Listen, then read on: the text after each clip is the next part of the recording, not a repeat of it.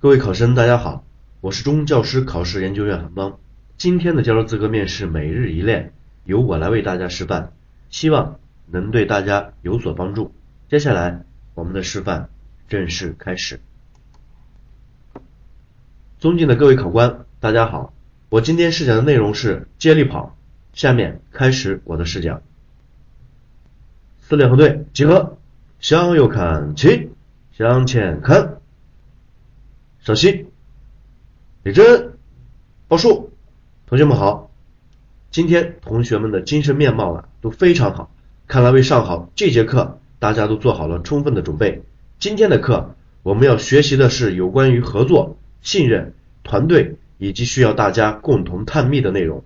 在学习过程中，希望同学们能够认真听、仔细看、努力练，争取学会本节课的内容。大家做好准备了吗？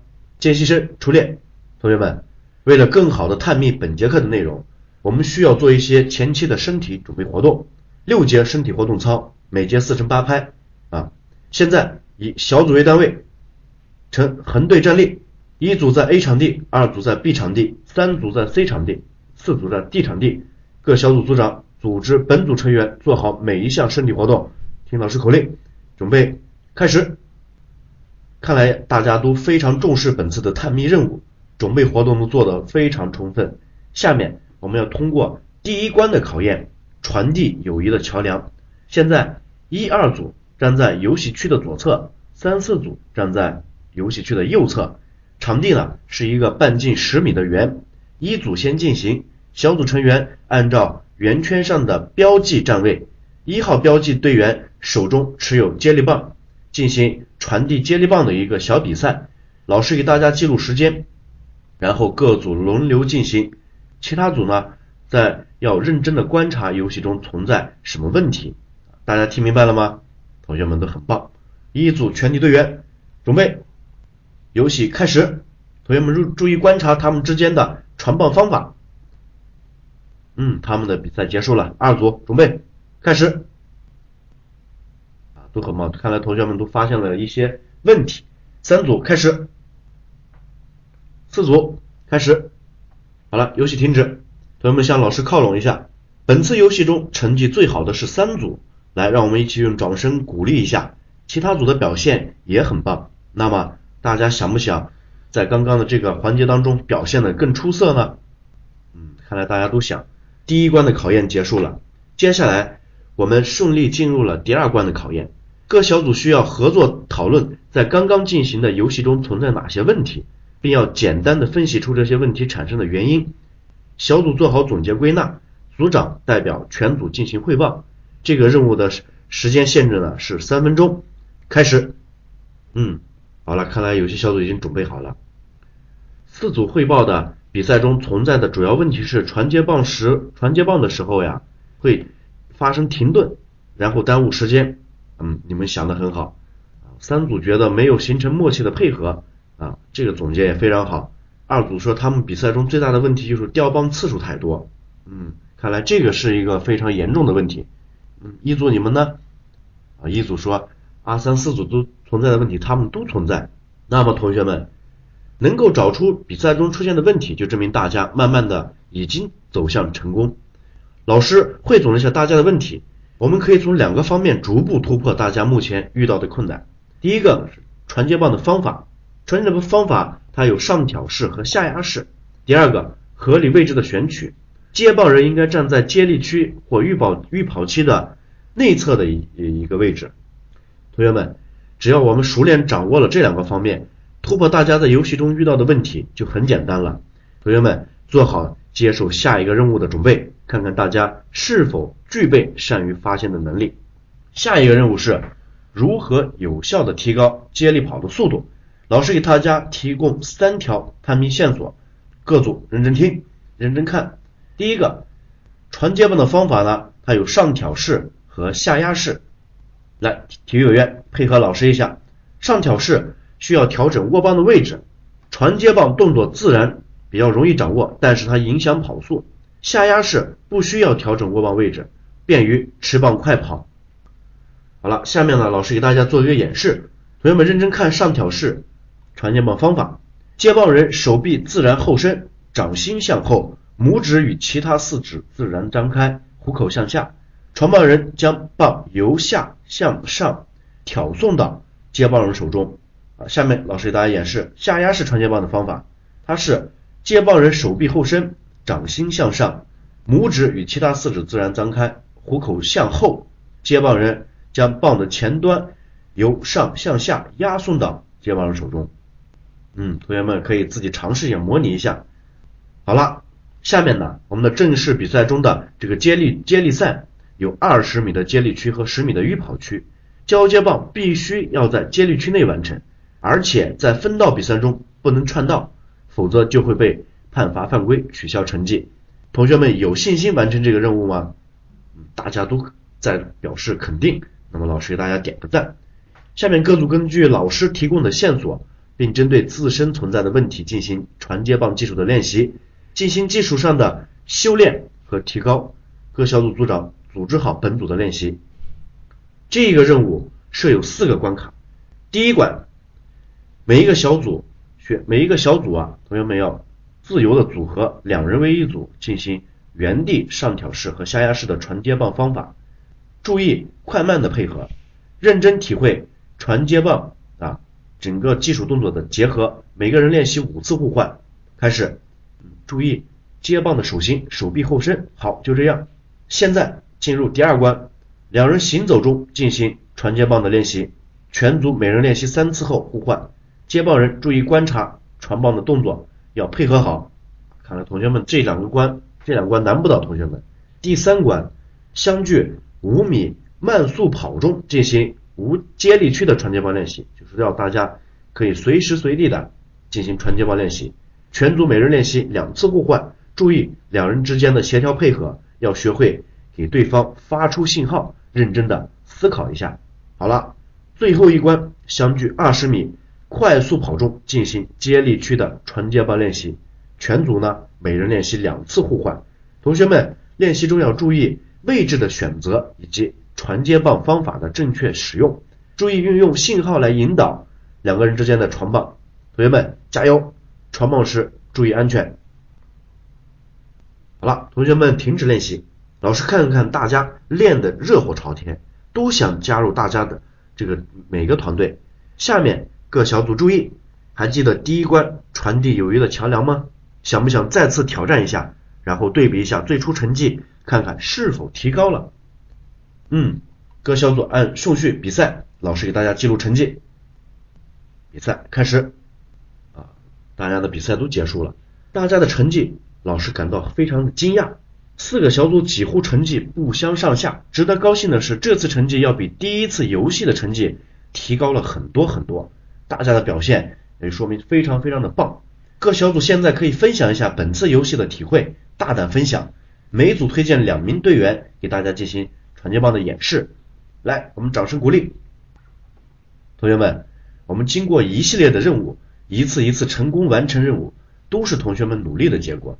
老师总结了一下大家的分享，影响接力跑速度的因素主要集中在对技术的理解不深，预跑时他的时机掌握不好，传接棒过程太长，关键是预跑时的掌握。解决问题就是老师给大家提醒的这个口令的信号，传棒人要通过口令与接棒人进行联络，形成最佳的预跑时机。老师相信大家已经基本掌握了传接棒技术的方法和要领，探秘任务即将结束。但还有最后一项通关验证，小组对抗挑战赛，大家想不想运用所学的传接棒技术一决高低呢？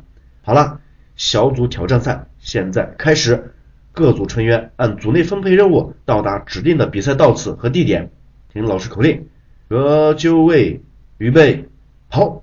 啊，我们的这个挑战赛结束了，同学们刚刚的挑战赛实在是太精彩了，全程都完成的非常流畅，而且传接棒过程中。技术运用的也很到位，很合理，大家给自己点掌声。